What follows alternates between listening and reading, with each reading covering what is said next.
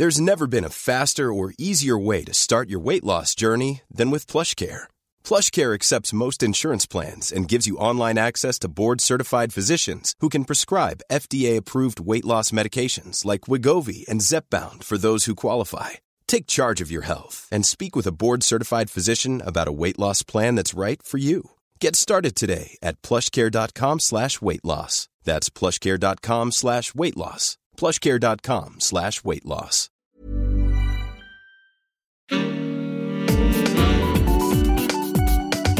Queer as Berlin. Der Schwule Hauptstadt Podcast mit Michael Mayer. Ich hab's nicht, er hat's, aber mit unserer Liebe hat das nichts zu tun. Wir sind ein harmonischer Dreier. Mein Mann, sein Virus und ich. Ich weiß nicht, bei wem ich mich angesteckt habe. Heute bin ich in einer festen Beziehung. Wir leben mit Hund, Katze und HIV.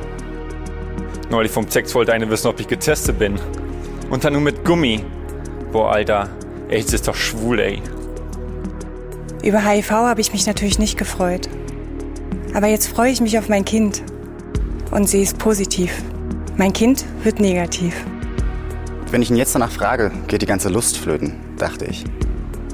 Und dann kam das Testergebnis. Positiv. Wir wussten es beide nicht.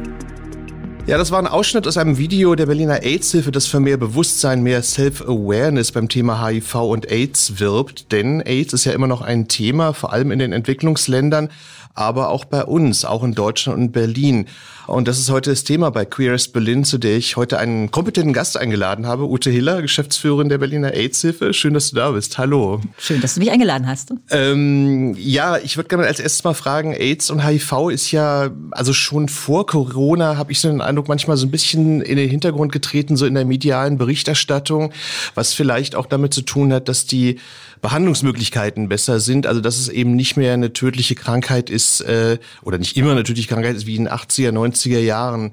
Ähm, aber dennoch ist es natürlich ja immer noch ein Thema. Wenn wir jetzt erstmal so die, die nackten Zahlen mal betrachten, wo stehen wir denn da in Deutschland und in Berlin? Also wie viele Menschen sind denn HIV-positiv? Was, was weiß man darüber? Ja, also in Deutschland äh, sind, wir haben jetzt die Zahlen von Ende 2019 vorliegen, äh, sind insgesamt äh, 90.700 Menschen nach der äh, Schätzung des RKIs äh, HIV-positiv. Ähm, davon wissen knapp 80.000, dass sie positiv sind und 10.800 wissen es aktuell noch nicht. Das ist das, was uns sozusagen als Thema immer total interessiert, wie viele Menschen äh, sind sich dessen bewusst, dass sie positiv sind, haben eine Diagnose und wie viel ähm, vermuten zum jetzigen Zeitpunkt nicht, dass sie positiv sind, obwohl sie es sind. So, das ist also eine Zahl, auf die wir immer sehr gucken. Für Berlin sieht es äh, in der Verteilung eigentlich sogar ein bisschen besser aus. Wir haben ähm, insgesamt 16.500 positive, HIV-positive Menschen in Berlin geschätzt äh, und davon sind ähm, knapp neun Prozent zurzeit nicht in dem Wissen, dass sie HIV-positiv sind. Also nicht getestet sozusagen, ja. Genau, sind nicht getestet, äh, nicht diagnostiziert. Und was weiß man über, ähm, es ist wahrscheinlich eine schwierige Frage, aber was weiß man über, äh, wen betrifft HIV und AIDS eigentlich überproportional? Also sind das ja aus der queeren Community, das Schwule, also so wer wer ist da die Hauptgruppe? Kann man das kann man das mhm. aufschlüsseln? Deutschlandweit und noch ein bisschen stärker auch äh, in Berlin sind es äh, Männer, die Sex mit Männern haben. Ähm, in dem Kontext aber durchaus auch Transmenschen, äh, die äh, eine besonders starke Betroffenheit haben, weniger stark Heterosexuelle und äh, Menschen, die intravenös Drogen gebraucht haben muss man aber sagen, auch wenn wir auf die Zahlen gucken äh, und einen Blick machen, Blick werfen in die letzten Jahre hinein, dann können wir zumindest sagen, dass im Bereich der Männer, die Sex mit Männern haben, die Zahl der Neuinfektionen sinkend ist während sie aktuell äh, in dem Bereich der Menschen, die intravenös Drogen gebrauchen, leicht steigt. Also es gibt Veränderungen und es gibt auch äh, im Grundsatz erstmal eine gute Tendenz nach wie vor. Wir haben uns wegen der PrEP eigentlich gewünscht, dass wir jetzt so langsam einen stärkeren Abfall sehen können. Äh, du hast es vorhin angesprochen, ähm, wie sieht die mediale Darstellung aus? Das Thema PrEP ist in den letzten Jahren, fand ich, sehr medial sehr gut präsent. Da gewesen. kommen wir nachher noch drauf. Ja, kommen genau. wir nachher noch drauf. Na genau. gut. ähm, aber äh, weil du das jetzt auch gerade erwähnst, also das sind jetzt, wenn ich richtig verstehe, jetzt auch dann die Hauptansteckungswege, also dass Menschen Drogen gebrauchen oder, oder Männer Sex mit Männern haben. Also das ist jetzt, was man jetzt weiß, die Hauptansteckung Ansteckungsquelle, Quellen, so. Also die Hauptansteckungsquelle ist definitiv bei HIV Sex. Also Sexualität zwischen Klar, Menschen. Ja. Und ähm, Boost, äh, also ähm, Transmission über Blut, also sprich über ähm, Needle Sharing, ähm, ist eine äh, ein Weg in einer kleinen Gruppe. Und ähm, wenn du jetzt mal so überlegst, ähm, also nun haben wir ja am Anfang das Video äh, gehört, ähm, gibt es denn jetzt eigentlich so eine ja stärkere, schwächere Awareness, wie man im Englischen sagt, oder so ein Bewusstsein für das Thema in der queeren Community oder hat das abgenommen eben drum, weil medial nicht mehr so stark darüber berichtet wird? Wie ist denn so allgemein gefragt dein Eindruck da? Also mein Eindruck in der queeren Community ist, dass es ein Awareness gibt für das Thema, dass es aber auch immer noch viele Fragen gibt, gerade wenn du sagst äh, queer. Also wir haben ja nicht nur MSM, Männer, die Sex mit Männern haben, sondern wir haben auch Menschen, die sich transdefinieren, äh, Non-Binaries. Ähm, da gibt's, glaube ich, nach wie vor relativ viele Fragen zu Transmissionswegen und auch im Bereich, gerade im Bereich Trans, relativ wenige Studien. Ich glaube, da müssten wir noch deutlich nachlegen. Ähm, die Deutsche AIDS-Hilfe hat eine super schöne Kampagne, die heißt Wissen verdoppeln. Und äh, die zielt darauf ab, dass das Wissen, dass HIV unter erfolgreicher Therapie nicht übertragbar ist, sich in der Gesamtbevölkerung verbreitet. Da hatten wir im 2017 eine Erhebung, dass das genau 10 Prozent der Menschen wissen. Das waren wahrscheinlich relativ vermutlich äh, viele. Also von allen Menschen meinst Von du? allen Menschen, von allen okay. Menschen. Das waren wahrscheinlich relativ viele in der queeren Community. Ja. Inzwischen sind wir bei 18 Prozent. Das ist schon fast eine Verdoppelung und äh, dieses Jahr zielen wir darauf ab, diese 18 Prozent nochmal zu verdoppeln. Von daher an dieser Stelle spread the word. HIV ist unter erfolgreicher Therapie nicht übertragbar. Das ist, glaube ich, eine ganz wichtige Sache, die wir über die Medien sehr stark verbreiten müssen und wo wir auch noch echt nachlegen können. Ja, gut, die, die, die sprich heute ja auch so ein bisschen dazu. Äh, aber wenn du jetzt sagst, ähm, äh, dass da noch viele Fragen offen sind oder, oder dass da auch so eine Unsicherheit oder Unwissen, muss man ja auch sagen, äh, besteht, ähm, geht es dann auch so durch alle Altersgruppen? Also man könnte ja so ein bisschen klischeemäßig jetzt denken, okay, die Jungen, die wissen das vielleicht nicht so, weil sie die 80er, 90er Jahre des letzten Jahrhunderts da auch als AIDS so ein Riesenthema war, wie nicht mehr kennen. Aber wahrscheinlich stimmt das gar nicht. Wahrscheinlich geht es dann doch durch alle Altersgruppen auch, dass man das nicht so ganz genau weiß, manche Dinge, ne? Oder wie ist dein Eindruck? Ich glaube, die Risiken sind in unterschiedlichen Lebensphasen unterschiedlich. Also sprich, als junger Mensch muss ich natürlich aufgeklärt werden. Wir müssen jede Generation neu aufklären und auch mit ähm, Medien, die sie ansprechen, mit einer Sprache, die äh, die Generation jeweils anspricht, mit den unterschiedlichen Themen, die die Jugendlichen zu dem Zeitpunkt auch bewegen. Das ändert sich ja auch im Laufe der Jahre. Ähm, eine junge Frau, die zur Frauenärztin geht, beispielsweise, kriegt wahrscheinlich äh, STI-Checks angeboten. Ist die Frau über 25, zahlt das, äh, wird, wird das über die Kasse nicht mehr abgerechnet. Das hat zur Folge, dass die Frau zum Beispiel äh, diese Leistung dann selber zahlen muss und äh, entweder super teuer angeboten kriegt. Das heißt, wir haben zum Beispiel bei den Gruppen, bei den Frauen über 25 vermutlich äh, relativ viele, die nicht so häufig, wie es vielleicht sinnvoll wäre, STI-Checks ganz generell mhm. annehmen. So, jetzt stellen wir uns die Frau weiter vor. Jetzt ist sie über 50, geht zur Frauenärztin oder zum Frauenarzt. Ähm, da wird dann vielleicht gar nicht mehr oder so sehr über Sex gesprochen, weil die Assoziationen gar nicht mehr da sind, dass diese Frau vielleicht noch Sex haben könnte oder weil es peinlich ist. Mhm. Ähm, naja, klar, jemand, ne? das verstehe schon. So. Ja, ja. Und dementsprechend glaube ich, dass wir sehr unterschiedliche Botschaften auch nochmal in unterschiedliche Altersgruppen senden müssen. Und das Gleiche gilt auch äh, für einen jungen Mann, der zum Arzt geht, zum Hausarzt geht zum Beispiel. Wenn der jetzt nach außen hin offen queer schwul auftritt, wird ihm vielleicht eher äh, ein HIV-Test angeboten bei einer bestimmten, bei einem bestimmten ähm, äh, Bild von, also bei, bei, ganz generell einfach sozusagen als Frage, wollen wir mal ein Check-up machen? Ähm, wenn der Mensch nicht so schwul rüberkommt, vermutlich eher nicht. Also ich glaube, da müssen wir schon sehr genau ausdifferenzieren. Wer, wer wird auf, die, auf dieses, an wen adressieren wir dieses Thema? Hm. Ähm, ich würde ganz kurz nochmal auf diese, diese, ich sag mal, mediale Repräsentation zurückkommen, äh, weil du gesagt hast, wie dass man ja so unterschiedliche Gruppen auch unterschiedlich ansprechen muss, dass man ja so eine gewisse moderne Ansprache auch haben äh, muss.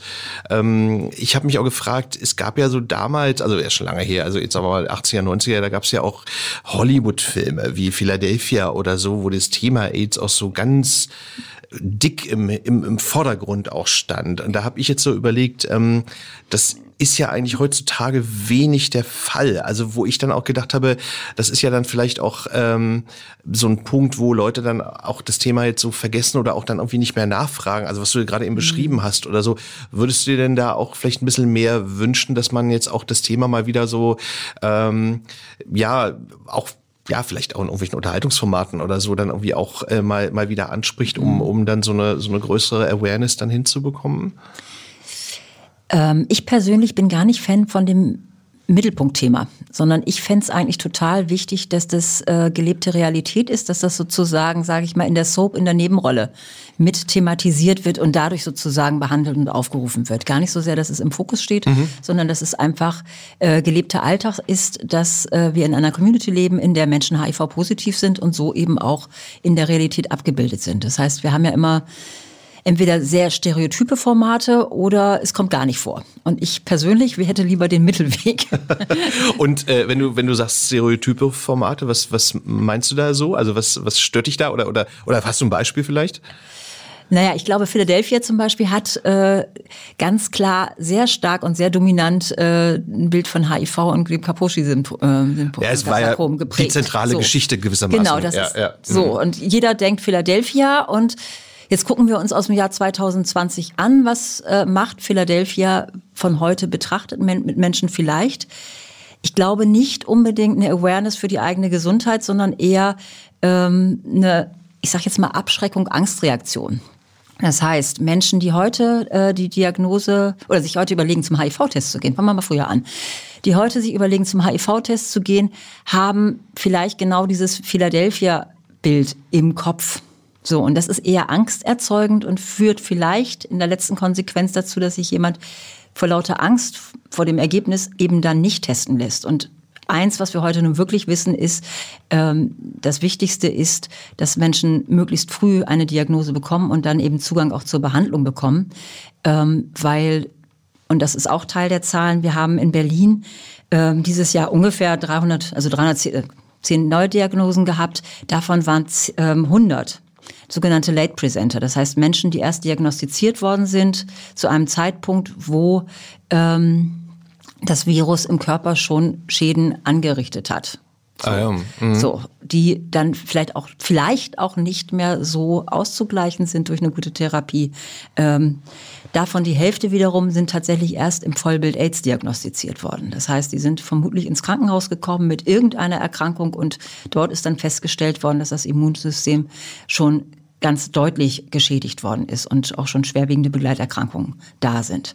Und wenn wir uns das sozusagen mal visualisieren, 310 Leute und davon 100, die eigentlich deutlich früher hätten diagnostiziert werden müssen und nur 210, die wir sozusagen im rechtzeitigen Stadium mhm. erwischt haben. Und ich glaube, das, das macht Philadelphia dann an der Stelle. Na gut, muss man fairerweise Oder auch sagen, dass es damals natürlich auch noch mal eine ganz andere Bedeutung ja. hatte und dass also die Situation wirklich viel dramatisch, also ja. heute ist es immer, aber ich will noch sagen, das hat natürlich der Film dann auch so transportiert, auch diese, diese Stimmung damals, die herrschte. Mhm. Ne? Es ist ja, der ist ja von 92, glaube ich, also der ist ja schon fast 30 Jahre alt. Also ja. muss man nur fairerweise an der Stelle auch sagen. Ne? Nein, so. ich glaube auch, dass der damals wichtig gewesen ist. Ähm, und vielleicht hast du da an der Stelle auch recht, es fehlen die Zwischenbilder. Uns fehlen diese etwas sanfteren Töne, ähm, indem wir sagen, HIV ist Teil einer Normalität, in der wir leben, etwas, womit wir umgehen, äh, etwas, wovor es sich nicht lohnt, Angst zu haben. Na, dass man mit der Krankheit auch leben kann. Also so ein Bild fehl, fehlt vielleicht einfach so. Dass man ne? mit der Krankheit gut leben kann. Gut leben man, kann, genau. Wenn man mhm. mit einer ähm, guten medikamentösen Versorgung äh, ist, tatsächlich auch ja inzwischen eine durchschnittliche Lebenserwartung hat, äh, wie andere Menschen auch solange die Therapie sozusagen gut funktioniert. Und, ähm, und das ist, glaube ich, an der Stelle auch wichtig, ich überhaupt Zugang zu einer Therapie habe. Weil auch in Deutschland haben natürlich nicht alle Menschen Zugang zu einer äh, medizinischen Behandlung. Hm, was ja in den ärmeren Ländern nochmal ein viel größeres Thema auch ist, so, ne? Also könnte ich mir vorstellen. Ne? Also teilweise ja, teilweise auch nein. Also wir haben auch Kranken, also ich sag mal, ich, mein Lieblingsbeispiel ist Portugal. Ich glaube jetzt nicht, dass Portugal reicher ist als, die, als Deutschland. Ich habe jetzt die Statistik nicht verglichen, aber ähm, dort erhält jeder Mensch, der HIV-positiv ist, eine Behandlung, egal ob er krankenversichert ist oder nicht. Das machen wir in Deutschland noch anders zurzeit. Ah ja, interessant. Ähm, ich würde gerne mal auf das Thema PrEP kommen. Das hast du ja vorhin schon erwähnt. Das ist ja in der schwulen Community ein großes Thema. Also die Pille als Vorsorge jetzt mal in Anführungszeichen gesetzt. Also, dass man eben auch Sex ohne Kondom haben kann und dann so auf der sicheren Seite ist. Auch das jetzt mal in Anführungszeichen äh, gesetzt. Aber erstmal die ganz allgemeine Frage an dich so, wie ähm, beurteilst du das? Also, es ist ja sicherlich ein medizinischer Fortschritt, muss man ja erstmal so feststellen, so, ne? Aber wie, wie bewertest du das? Oder, oder empfehlt ihr das auch als Berliner AIDS-Hilfe? Also grundsätzlich an der Stelle ähm, für uns als AIDS-Hilfe ist es großartig, weil wir haben ein Werkzeug mehr in der Möglichkeit der Prävention.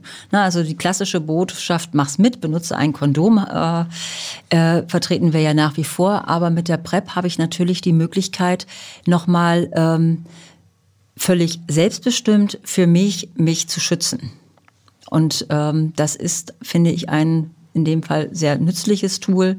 Ähm, das ist ja ein Wirkstoff, der lang erprobt ist, der äh, seit Anfang der 2000er ähm, in der HIV-Therapie eingesetzt worden ist. Das heißt, wir haben sehr viele Studien dazu, dass äh, wir auch über das Nebenwirkungsprofil und so weiter Bescheid wissen. Von daher würde ich sagen, ja, das ist ganz deutlich ein Fortschritt.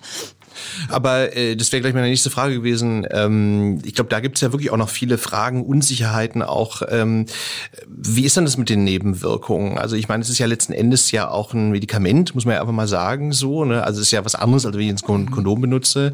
Ähm, ist denn das verträglich oder kommt das irgendwie auf deine Vorerkrankungen an? Also ich denke, das ist wahrscheinlich wirklich sehr stark davon abhängig, in welchem gesundheitlichen Zustand du bist, oder? Naja, du, also wenn du das einnehmen möchtest, brauchst du eine ärztliche Begleitung. Punkt. Ähm, es gibt keine Wirkung ohne eine Nebenwirkung. Das ist auch klar. Das ist bei jedem Medikament so. Ähm, ich vergleiche es eigentlich immer ganz gerne mit der Antibabypille. Wenn ich mir den Beipackzettel der Antibabypille nehme und den der PrEP, ich persönlich äh, würde dann in dem Fall die PrEP bevorzugen ähm, oder bevorzuge in dem Punkt die, die PrEP. Du hast äh, natürlich Nebenwirkungen, insbesondere äh, auf die Niere, die besonders kontrolliert werden muss. Und das äh, erfolgt dann ja im Rahmen der regelmäßigen äh, Begleituntersuchungen. Ähm, und was natürlich auch ein Vorteil ist, äh, die Menschen, die die PrEP nehmen, sind regelmäßig auch in, äh, einem STI-Check. Also von daher würde ich sagen, es gibt Nebenwirkungen und die muss ich mir auch bewusst machen. Ähm, wir finden es als Ärzthilfe ja total wichtig, immer zu, in den Vordergrund zu stellen, die informierte Entscheidung. So, und ähm, wenn ich mir dessen bewusst bin, dazu eine gute Aufklärung gehabt hat, glaube ich, ähm, ist die PrEP eine gute Möglichkeit neben anderen. Habt ihr eigentlich äh, Erkenntnisse drüber? Also das ist ja auch äh, so ein Punkt, der immer mal wieder dann in Artikeln oder so erwähnt wird. Also dass jetzt so die, Geschle ist die, ne, also die Geschlechtskrankheiten äh, äh, ansteigen äh, durch PrEP angeblich. Das weiß ich nicht, welche Zahlen man da jetzt so kennt oder so, aber das ist ja sicherlich eine äh, ja nicht so schöne Begleiterscheinungen davon. Also welche, welche Kenntnisse habt ihr da? Ich glaube nicht, dass es eine direkte Begleiterscheinung äh, des Einsatzes der PrEP ist, sondern wir haben, es gibt einige Studien, die darauf hinweisen, dass durch die PrEP mehr äh, gescreent wird und dann wird natürlich auch mehr diagnostiziert. Das ist logisch. Das ist aber deswegen nicht kausal mit der PrEP im Zusammenhang zu setzen. Äh, das muss man, glaube ich, an der Stelle schon differenzieren. Und ganz davon, also völlig unabhängig von der PrEP und dafür liegen die mir die aktuellen Zahlen noch nicht vor. Aber wir haben natürlich in Berlin seit Jahren einen Anstieg der Syphilis. Mhm. Der ist jetzt auch die, durch die PrEP nicht weniger geworden. Also ich glaube, ähm, auch also da es war schon gilt, vorher da, meinst du jetzt so? Das so. war auch schon vorher da, genau. Verstehe, okay. ich glaube, auch da gilt, äh, es lohnt sich, regelmäßig einen Check-up zu machen, je nachdem, wie aktiv ich sexuell bin. Klar, äh, ja. Alle halbe Jahr, jedes Jahr oder wenn ich nicht so aktiv bin oder auch nicht so sehr in einer Risikogruppe äh, Sex habe, dann vielleicht alle zwei bis drei Jahre.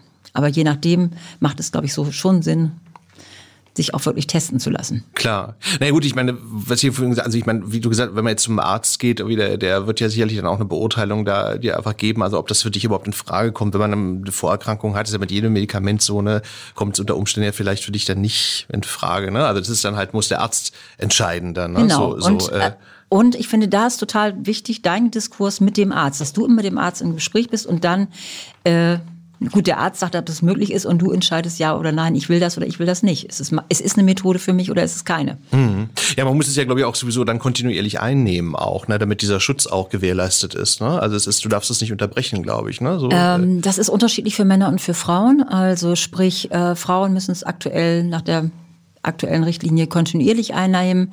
Äh, für Männer, die Sex mit Männern haben oder überhaupt generell für Männer, gibt es noch ein Einnahmemuster, das, sage ich mal, ähm, schwer vorstellbar in Corona-Zeiten. Aber angenommen, ich plane jetzt einen äh, langen Urlaub irgendwo und plane in der Zeit halt ganz viele Begegnungen, dann könnte ich auch quasi vorm Urlaub oder vorm Partywochenende äh, zwei Tage vorher anfangen in einem bestimmten Einnahmemuster das einnehmen, das Partywochenende machen und nach dem Wochenende noch zwei Tage weiternehmen und danach wieder pausieren bis zum nächsten geplanten Verstehe. Partywochenende. Aber das ist also ein spezielles Muster, darüber sollte man sich denn, das machen wir jetzt nicht im Podcast, die genaue nee, nee. Aufklärung, sondern da hilft, glaube ich, dann eine Beratung, zum Beispiel in der AIDS-Hilfe oder auch beim Arzt. Klar, äh, logisch, ja, ja. Dass man das sich wirklich auch nochmal ja. genau erklären lässt. Ähm, ich würde gerne jetzt ein kleines bisschen das Thema mal wechseln und zwar, ähm, ich würde gerne mal über die Menschen sprechen, die bereits HIV-positiv sind und zwar also über deren ähm, Lebensrealität, sage ich jetzt mal. Ähm, wie ist denn dein Eindruck so, äh, was so die Akzeptanz angeht? Also zum Beispiel, wenn man sich jetzt ans Umfeld, äh, ans Umfeld Arbeitsplatz denkt, ähm, ist das deiner Ansicht nach immer noch so ein Problem, sich damit zu outen? Also ähm, ist es immer noch ein Tabuthema? Wie, wie ist so dein Eindruck? Also, weil das ist ja für die Menschen ja einfach wichtig dann auch, ne? Also in ihren Lebenszusammenhängen, Realitäten und so. Mhm. Also meiner Einschätzung nach, äh, die Menschen, mit denen ich so spreche, die wenigsten sind tatsächlich in der gesamten Firma out. Also ähm, es gibt solche Menschen und äh, die kommen da auch häufig sehr gut mit klar, weil das, was offensichtlich ist, kann natürlich auch angesprochen werden. Das heißt, man hat selber nicht mehr so eine Schere im Kopf. Wem habe ich das jetzt schon gesagt und wer darf es wissen und wer darf es nicht wissen? Ähm, das kann eine Erleichterung sein und es gibt andere, die für sich ganz klar entscheiden, ich habe ein, zwei vertraute Kolleginnen und Kollegen, mit denen ich das besprochen habe, denen ich dann vielleicht auch mal sagen kann, oh, mir geht's gerade nicht so gut, weil ähm, oder die nicht verwundert gucken, wenn ich zwischendurch irgendwie ein Medikament einnehmen müsste. Ähm, und es gibt nach wie vor der überwiegende Teil ist am Arbeitsplatz meiner Erkenntnis nach nicht offen, weil hm. sie ganz klar Angst haben vor oder Befürchtungen haben vor ja. Nachteilen, davor äh, nicht befördert zu werden, als nicht so belastbar ein, äh, eingeschätzt zu werden, auch wenn das nachweislich nicht so ist. Aber ähm, wir wissen ja, so wie ich eine bestimmte Information über mich rausgebe, kommt beim, geht beim Gegenüber vielleicht auch genau diese Vorurteilsschiene dann jeweils los. Und hm. ähm, von daher trennen viele Menschen da und sagen, das ist mein, mein Privates und meine äh, Krankengeschichte oder meine Gesundheit geht im dem Sinne meinen Arbeitgeber ja auch nichts an. Nee, klar, das wäre ja. ja. mit anderen Krankheiten auch so. Aber, ja. aber ich habe mich nur gefragt, wie, ob das jetzt, was du jetzt gerade eben erwähnt hast, also ob das nicht dann einfach auch so ein Thema ist, wenn es einem dann gerade mal nicht gut geht und so und es ist jetzt vielleicht möglicherweise jetzt dann auch, wie auch öfter mal vor. Also ich meine, es ist halt so ein bisschen die Frage, wie man da am besten mhm. mit umgeht. Ne? Also ich denke, das ist natürlich schon so ein Thema, wo ich mir vorstellen könnte, man mhm. muss es dann vielleicht manchmal auch dann ja, bestimmten Leuten vielleicht sagen, den Kollegen ja. oder so. Aber ich denke, das ist wahrscheinlich auch sehr stark dann auch vom Arbeitsumfeld abhängig. Es ist vom Umfeld abhängig und es ist natürlich eine Frage, was wirkt denn stärker? Die Stigmatisierung, die ich eventuell erfahre oder die Angst äh, vor Stigmatisierung in mir selber? Und also die, die out sind, haben im Nachhinein häufig von der Erleichterung gesprochen, die sie erlebt haben, weil es gar nicht so schlimm wurde, wie sie sich vielleicht vorgestellt haben ähm, im Vorfeld. Aber Hast das kann im Endeffekt ja nur jeder für sich selber entscheiden. Ist klar, ja, ja. Hast du eigentlich da eine Zahl im Kopf? Ja, Gibt es da eigentlich irgendeine Umfrage zu? Irgendwie wurde man es mal abgefragt? Das ist wahrscheinlich auch schwierig, gibt, schwierig abzufragen. Ne? Aber es gibt eine Umfrage der äh, Deutschen AIDS-Hilfe, die machen auch tatsächlich gerade wieder Interviews äh, zu ähm, einer neuen, äh, neuen Runde. Äh, da interviewen HIV-Positive, andere HIV positive zu ihren Erfahrungen. Dummerweise habe ich diese Zahl für dieses Interview leider nicht vorbereitet und habe sie nicht im Kopf. Okay. Äh, ähm, was ja bei HIV und AIDS ja nun auch logischerweise ein Thema ist, ist ja auch ähm, eine soziale Frage. Also die Frage trifft eigentlich äh, HIV und AIDS stärker die Armen oder anders formuliert ähm, bestimmte Schichten stärker, die möglicherweise dann vielleicht auch eine schlechtere Gesundheitsversorgung haben. Kann man da, kann man das heute eigentlich noch so sagen oder ist im Laufe der Jahre, der ja, Jahrzehnte, ähm, ist das besser geworden? Also bezogen jetzt auf Deutschland und Berlin meine ich jetzt. Mhm. Andersrum, es ist schlechter geworden. HIV und AIDS werden immer mehr eine Armutserkrankung. Ähm, das hat verschiedene Gründe. Also wenn wir tatsächlich in die 80er Jahre zurückgehen, äh, dann hat HIV äh, zuerst Menschen getroffen, die finanziell relativ gut ausgestattet waren, die reisen konnten, äh, die gut vernetzt waren, die in äh, intellektuellen Zirkeln zum Teil auch unterwegs waren, zu dem Zeitpunkt, wo wir noch nicht wussten, wie sieht es mit den Übertragungen aus und so weiter. Ähm, das war sozusagen quasi am Anfang die Gruppe. Und inzwischen erleben wir immer mehr, dass ähm, schlechter Zugang zu gesundheitlicher Versorgung, schlechter Zugang zu Information und Aufklärung, ähm, prekäre Arbeitsverhältnisse, Sexarbeit, ähm, alles Settings sind, dass tendenziell immer mehr Menschen mit, äh, also in Armut sozusagen betroffen werden. Also in schwierigen Lebenssituationen. In schwierigen, in schwierigen Lebenssituationen betroffen werden. Und andersrum muss man sagen, dass natürlich eine HIV-Infektion über viele Jahre, wenn ich vielleicht zu einem frühen Zeitpunkt verrentet worden bin und äh, gerade mal mit einem Grundeinkommen lebe, natürlich auch dann nochmal prekäre Verhältnisse dann im Endeffekt zur Folge hat, weil das wissen wir auch, mit wenig Geld über ein, zwei Jahre auskommen, kann man mal ganz gut, aber wenn das über 10, 20, 30 Jahre wird, Klar. dann wird es irgendwann schwer und dann legt sich das natürlich auch in der Gesundheit wieder nieder. Also wie oft kann ich dann irgendwie eine Kur machen, in die Sauna fahren, äh, wie oft kann ich irgendwie entspannte, entspannende Dinge tun. Das sind natürlich Ressourcen, die habe ich eher, wenn ich besseren ja. finanziellen Background habe. Ähm, und wenn du jetzt sagst, dass sie das so verschlechtert hat, hast du ähm, dafür eine Erklärung? Also ich habe das jetzt so verstanden, wie du das gesagt hast, dass sich das quasi verschoben hat zu bestimmten Schichten so. Mhm. Kann man das so sagen? Also dass quasi so da die Krankheit sich quasi da so in bestimmte Schichten jetzt äh, verlagert hat. Kann man das so formulieren? Äh, so krass würde ich es nicht, also so krass würde ich es nicht äh, formulieren, sondern ich würde eher sagen, dass ähm, also das trifft auch nicht nur HIV und AIDS, es ist eigentlich ein gesamtgesellschaftliches Thema. In dem Moment, äh, wo ich äh, direkt am Hermannplatz äh, in der Sonnenallee wohne, habe ich eine deutlich, deutlich niedrigere Lebenserwartung im Schnitt, als wenn ich in Dahlem wohne. Also das kann man schon innerhalb einer, äh, einer Stadt sehen, dass äh, je nachdem, wie gut und gesund das Lebensumfeld ist, äh, sich das natürlich direkt auch auf die Gesundheit der Menschen auswirkt. Und zwar in Lebensjahren. Also es geht, glaube ich, bis zu zehn Jahre von der Streuung her. Was schon mit vielen Dingen zu tun hat, wie, wie auch Ernährung, Wohnsituation, so, so eine Dinge wahrscheinlich auch, ne? Genau, also ähm, wir haben in der Gesundheitsforschung so einen Bereich, das geht um Resilienzforschung. Also wie gut kann ich damit umgehen, wenn ich ein schwieriges äh, Lebensereignis zum Beispiel habe, wenn ich einen Verlust eines Freundes habe. Und wenn ich mir das angucke, ähm, dann sind natürlich die Menschen in der Regel resilienter, die Zugang zur Bildung hatten, die finanzielle Ressourcen haben ähm, und dementsprechend, um es jetzt wieder auf das Thema HIV zu lenken, je weniger äh, Zugang ich zu Aufklärung und Information habe, je schlechter ich ähm, Zugang zur gesundheitlichen Versorgung habe, desto stärker wirkt sich das auch darauf aus, wie oft ich zum Arzt gehe und äh, wie gut ich verstehe zum Beispiel, was mir, äh, was mir da erklärt wird. Hm.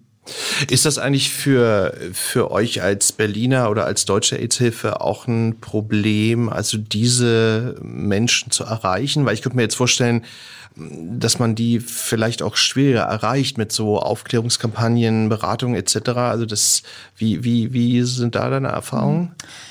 Ähm, das sehe ich tatsächlich anders. AIDS-Hilfe ist als Begriff sehr geprägt und wenn ich die Menschen beschreibe, die zu uns kommen, dann sind es sehr viele aus genau diesen Zielgruppen, die äh, in der Gesellschaft marginalisiert werden. Ähm, das hat einerseits sicherlich was mit der Marke zu tun, das hat vielleicht auch ein bisschen was mit dem Begriff Hilfe zu tun. Also ähm, und es hat was damit zu tun, dass ich sag mal, der gesunde HIV-Positive, der keine Probleme am Arbeitsplatz hat, der äh, keine Probleme finanziell hat, der keine Probleme im Sozi also hat, für, äh, was weiß ich, mit seinem Vermieter oder so, mhm. der muss gar nicht zu uns kommen. Das heißt, wir erreichen tatsächlich die Menschen, die einen hohen Hilfebedarf haben. Das heißt, wir sehen natürlich auch überproportional viel, zum Beispiel Menschen, die keine Krankenversicherung haben. Ah ja. Mhm. Und denen, denen könnt ihr dann auch, auch helfen mit Angeboten, die dann da in der jeweiligen Situation dann äh, ja sinnvoll sind. Ähm, ja, also das, das erste Angebot an dieser Stelle und äh, unser ganz großes Kämpfen seit Jahren ist, äh, diese Menschen wirklich auch jeweils wieder zu versichern. Wir haben äh, durch das Land Berlin mit der Klevingstelle äh, da jetzt auch einen guten Kooperationspartner bekommen, der äh, dieses Ziel sozusagen vorrangig hat, Menschen in Krankenversicherung zu bringen. Wir machen das aber auch äh, nach wie vor und seit vielen Jahren auch sehr erfolgreich. Ähm, das geht nicht für alle. Mhm. Und auch da ähm, setzt das Land Berlin eben mit der Clearingstelle an und auch mit äh, perspektivisch dem Checkpoint äh, BLN, dass wir wirklich Menschen versorgen können, auch mit Medikamenten, wenn sie aktuell nicht krankenversicherbar sind. Also quasi über, will mal sagen, es mal als Bild anonymen Krankenschein. Verstehe. Jetzt müssen wir ja noch auf das andere Thema kommen, was uns natürlich in diesem Jahr schwer beschäftigt, uns alle, so. ist natürlich Corona, logischerweise. Ähm, ich würde gerne mal bei dem Themenkomplex mal so anfangen, und zwar, ähm, es ist ja schon eine ganze Weile her, aber ich kann mich noch dunkler, war ja noch ganz jung, jetzt kleiner, aber erinnern, so dass bei AIDS am Anfang ja auch ähm, es eine Menge Vorbehalte gab, eine Menge Vorurteile, auch Panikmache, würde ich sogar behaupten. Also weil man eben nicht wusste, wie man sich ansteckt, wie ist diese Krankheit. Da war jetzt so mein Eindruck, da, da gab es auch schon so mehrere Artikel drüber, ähm, dass so am Anfang der Corona-Krise das auch so ein bisschen vergleichbar war, was diese Unsicherheit angeht. Würdest du das auch so, so sagen? Ja, das würde ich auch so sagen. Also die Unsicherheit, ich meine, das ist ja auch eigentlich ganz logisch. Du, da ist eine in Anführungsstrichen neue Krankheit. Niemand weiß, wie sie funktioniert. Niemand weiß, was man dagegen machen kann. Und ganz blöd, niemand weiß, wie sie übertragen wird. So genau. Ähm, dass das unsicher Und wie tödlich macht. sie ist, wusste man ja auch nicht, ne? Also am Anfang, ne? Also wie, wie, wie gefährlich sie ist. Ja, und wie sich das weiterentwickelt und welche Langzeitfolgen sie hat. Also das, die Liste können wir, glaube ich, noch, noch lang ausführen, was wir alles nicht wussten. Und was wir immer noch nicht wissen, teilweise wahrscheinlich, aber, aber gut, ja. Na, hätte ich jetzt positiv gesagt, inzwischen wissen wir doch einiges. Eine Menge, stimmt, wissen wir eine Menge, stimmt. Und ich glaube, das, ich glaube, das wirkt sich auch tatsächlich aus. Also wenn man jetzt, jetzt versucht, sich mal irgendwie in den März zurückzudenken oder in den Februar und gedacht, scheiße, na, also was haben wir vermutet? Äh, ähm, ich glaube, wir sind schon in manchen Punkten etwas handlungssicherer geworden. Und, was man, glaube ich, im Vergleich auch sagen kann, wir haben äh, sehenden Auges bestimmte Fehler wiederholt, die wir äh, in den 80er Jahren auch gemacht haben. Das heißt, die erste Kommunikation, die wir gemacht haben, ist zu sagen, es gibt Risikogruppen. Mhm. Also in dem Fall äh, Menschen über 65. Ähm, die vulnerablen Gruppen, die sogenannten. Die ne? sogenannten äh. vulnerablen Gruppen, genau. Und natürlich ist es wichtig zu definieren, dass es Menschen gibt, auf die man besonders aufpassen muss. Aber äh, ich glaube, äh, die Prävention und der Schutz ist eine Gesamtleistung. Und in dem Moment, wo ich auf Risikogruppen fokussiere, äh, erlaube ich den anderen quasi, sich nicht betroffen zu fühlen. Und das ist, glaube ich, ein Fehler an der Stelle. Weil ja, das ist ja die große Debatte, die ja immer noch eigentlich geführt wird, auch, ne, wie man es macht. Ne? Also ob man sozusagen da so auf diese, diese bestimmten Gruppen sich fokussiert oder eben auf die Gesamtbevölkerung. Ne? Mhm. Also ich glaube, die Debatte ist ja eigentlich immer noch nicht zu Ende geführt, so wenn man so manche Debatten so mhm. ähm, verfolgt. Richtig, aber da habe ich eine ganz klare Position. Ich finde ganz deutlich, Prävention kann nur eine Gesamtleistung sein der gesamten Bevölkerung und jeder muss seinen Teil, den er dazu beitragen kann oder sie dazu beitragen kann, auch tatsächlich äh, dann an dieser Stelle erbringen. Und ähm, da haben wir unterschiedliche Aufgaben. Die einen können super gut kommunizieren, äh, die anderen können sich vielleicht besser zurücknehmen. Ähm, oder andere motivieren, sich zurückzunehmen in bestimmten Bereichen. Aber ich glaube, das müssen wir schon als Gemeinschaft schaffen, als Com Klar. Community. Und ähm, würdest du eigentlich sagen, also wenn ich jetzt ähm, weiß, ich bin positiv und bin aber auch in Behandlung und bin auch da jetzt gut, also eingestellt, jetzt in Anführungszeichen so medikamentös und so weiter, ähm, gehöre ich dann mit meiner HIV-Diagnose eigentlich auch zu so einer vulnerablen Gruppe oder würdest du dann sagen, das ist eigentlich dann so wie ja bei allen möglichen anderen Menschen auch? Mhm. Das haben wir gestern Abend äh, mit äh, Kaikavos Arasti und Hartmut Stocker an der medizinischen Reise diskutiert.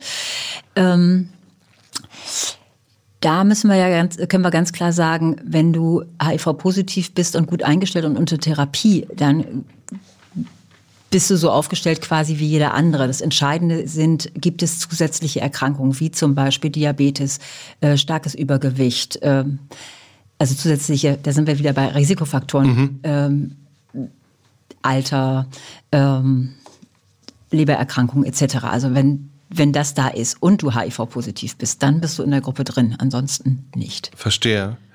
Ist das eigentlich für euch, ähm, also weil ja nun logischerweise ja Corona nun äh, in diesem Jahr ja so alles überlagert hat, medial und so, ähm, ähm, ist das für euch jetzt eigentlich auch in diesem Jahr schwierig gewesen, was so, so Aufklärungsarbeit oder so angeht? Also im Sinne von, ähm, dass Corona jetzt einfach so im Vordergrund stand, ist, dass ihr da schwer durchgedrungen seid? Oder, oder, oder sind die beiden Themen dann schon so ein bisschen miteinander verknüpft auch? Also wie war so dein Eindruck? Ähm, was die mediale Aufmerksamkeit anbelangt, würde ich sagen, das war dieses Jahr weniger. Wobei es gibt trotzdem mediale Aufmerksamkeit. Äh, es war auch weniger, was die Spendenaufmerksamkeit anbelangt. Ähm, wir haben unsere Benefits-Events zum Beispiel ja auch gar nicht durchführen können in diesem Jahr. Also ich glaube, da hm. ist schon ein deutlicher Unterschied. Ähm, wenn ich es jetzt mal auf die lange Sicht betrachte, wäre natürlich mein Wunsch, dass wir dieses Jahr eine ganze Menge auch gelernt haben über Prävention, dass wir eine Menge gelernt haben über äh, Viren ganz allgemein und dass es Übertragungswege gibt und was eine PCR ist und, mhm. und ein Schnelltest und so weiter. Dass uns das Fett auf die lange Sicht tatsächlich auch nützt im Bereich HIV. Das würde ich mir sehr wünschen, dass wir das nicht nächstes Jahr dann alles wieder schnell vergessen, sondern tatsächlich aus, dem, aus diesem Jahr auch ein Learning mitnehmen. Dass wir dann auf andere Bereiche auch übertragen, auch im Sinne von auf die eigene Gesundheit achten, weil das kann ja im Endeffekt nur ich selber. Ja, klar. Das ist ja meine Verantwortung. Und ähm, würdest du eigentlich auch sagen, dass so, ähm, ja, also sprechen wir ja auch ganz viel über ähm, die Impfung und über die Nebenwirkungen oder wie, wie, wie, wie wirkungsmächtig also so eine Impfung dann halt auch ist. Also das weiß man ja wirklich noch nicht so abschließend in dem Moment. Ähm, äh, würdest du ja eigentlich auch sagen, dass das da möglicherweise auch was HIV angeht, was nachkommt? Also eine HIV Impfung in dem Sinne gibt's ja nicht oder noch nicht. Wie, wie ist eigentlich da der Stand der Forschung bei dem Thema? Eine HIV-Impfung gibt's immer noch nicht. Es wird weiter geforscht, aber wir, also die Forschung zu diesem Impfstoff, die gibt's jetzt auch schon seit über 30 Jahren. Und es sieht jetzt auch nicht so aus, dass diese neuen Systeme, die jetzt ähm, für Corona gefunden worden sind, sich eins zu eins auf HIV übertragen lassen. Vielleicht auf andere Impffragen schon, aber bei HIV sieht es im Moment noch nicht so aus. Dazu ist quasi der Virus zu kompliziert für diese Art der Lösung. Ah ja, ja, aber es, das, das, ich habe ich hab das nur gefragt, weil weil es ist interessanterweise, ne, also wo schon so lange geforscht wird, irgendwie kommt man da gar nicht voran, was ja irgendwie. Wie lange forschen wir an Tuberkulose? Das finde ich fast noch größer. Also eigentlich ja, oder den Krebs größeren. oder so, ja klar. Ja, für Krebs kann es sein, dass der Impfstoff tatsächlich, der kommt ja ursprünglich tatsächlich aus der Krebsforschung. Ja, ja genau. Es könnte sein, dass es da tatsächlich auch einen Durchbruch gibt. Äh, das wäre natürlich großartig, aber ähm, ich sag mal als weltweites Gesundheitsthema neben HIV, was weltweit unglaublich viele Menschen äh, betrifft, aber eben in, eher in ärmeren Ländern ist das Thema Tuberkulose. Und da forschen wir, ich glaube, seit 100 Jahren an einem Impfstoff und haben noch nichts wirklich Durchschlagendes. Hm. Ja, ja, da kann man irgendwie nur nur hoffen, ne? Aber das ist, also, aber klar, ich habe nämlich auch neulich so einen Artikel gelesen, wo dann stand, dass es so eine Parallele gibt, also Krebs und und und äh, äh, ähm, Corona, dass das irgendwie ein bisschen dann verbunden ist. Aber beim Thema HIV müssen wir dann offenbar noch äh, ja warten. Jetzt hast du auch schon ein bisschen das Schlusswort äh, vorweggenommen, weil du gesagt hast, dass du dir wünschst, dass dieses dieses Bewusstsein bei Corona jetzt irgendwie auch sich möglicherweise vor, hoffentlich fortsetzt im nächsten Jahr. Also wäre jetzt so meine Frage gewesen an dich am Schluss, was, was du dir jetzt wünschst, irgendwie so nach diesem schwierigen Jahr, aber das hast du jetzt ja schon so ein bisschen gesagt. So. was, was fiel dir denn noch ein vielleicht möglicherweise? Also, ich habe jetzt drei Wünsche frei. Super, großartig. ja gut. Naja, ich mein also als erstes wünsche ich mir natürlich, ähm, ich glaube tatsächlich, dass es eine Erkenntnis gibt, dass Gesundheit ein Menschenrecht ist und dass wir uns global und weltweit dafür einsetzen müssen. Ähm, als zweites würde ich mir wünschen, dass die Stigmatisierung von HIV-positiven Menschen äh, gen Null geht, dass wir das also einfach mal beenden und äh, dass wir gelernt haben in diesem Jahr, äh, dass das Stigmatisieren uns wirklich nicht weiterbringt, sondern eher mehr Probleme schafft.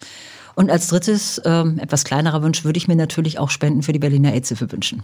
Ja, das ist natürlich immer eine gute Idee. Wobei, weil ich ja immer ganz brav spende, wenn die Schwestern der perpetuellen Indulgenz vorbeischauen. Aber ist ja auch so ein Problem. Ich meine, jetzt momentan kann man ja auch nicht ausgehen in irgendeine Bar, dass sie da, da vorbeikommen. Also ist ja auch so ein Punkt, dass jetzt momentan wahrscheinlich das einfach auch jetzt in den Hintergrund ein bisschen gerät, diese, diese Spendenfrage auch. Ne? So ist Wir sammeln normalerweise zum Beispiel vor den Theatern.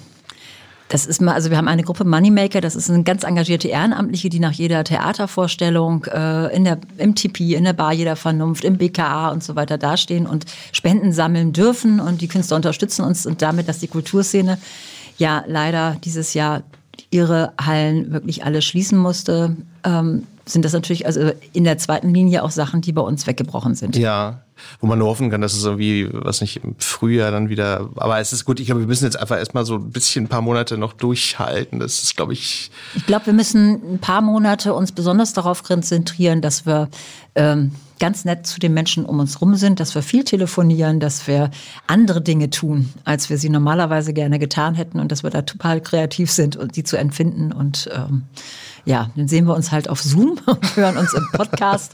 Das ist dann dieses Jahr mal so, aber wir haben, glaube ich, auch eine ganze Menge lernen dürfen. Das stimmt, ja, ja, das ist, ich, ich glaube auch, also man, also so schlimm es jetzt irgendwie ist, aber ich glaube, es gibt auch irgendwie so Momente, die man einfach mitnehmen kann, auch fürs nächste Jahr. Das, mhm. das, das stimmt, ja. Ute, vielen Dank, dass du da warst. Vielen Dank. Das war sehr, sehr spannend. Also in der Hoffnung, dass wir 2021 dann nicht mehr nur sprechen über Corona, aber das Thema AIDS und HIV, ähm, das bleibt ja leider erhalten und ähm, nicht nur am Welt-AIDS-Tag. Also danke, dass du da warst. Alles Gute. Und ähm, ja, dann ähm, also schöne Weihnachtstage und alles Gute fürs nächste Jahr dann. Danke. Vielen Dank, dass ihr zugehört habt und tschüss und bis bald. Queer as Berlin der Schwule Hauptstadt Podcast mit Michael Mayer.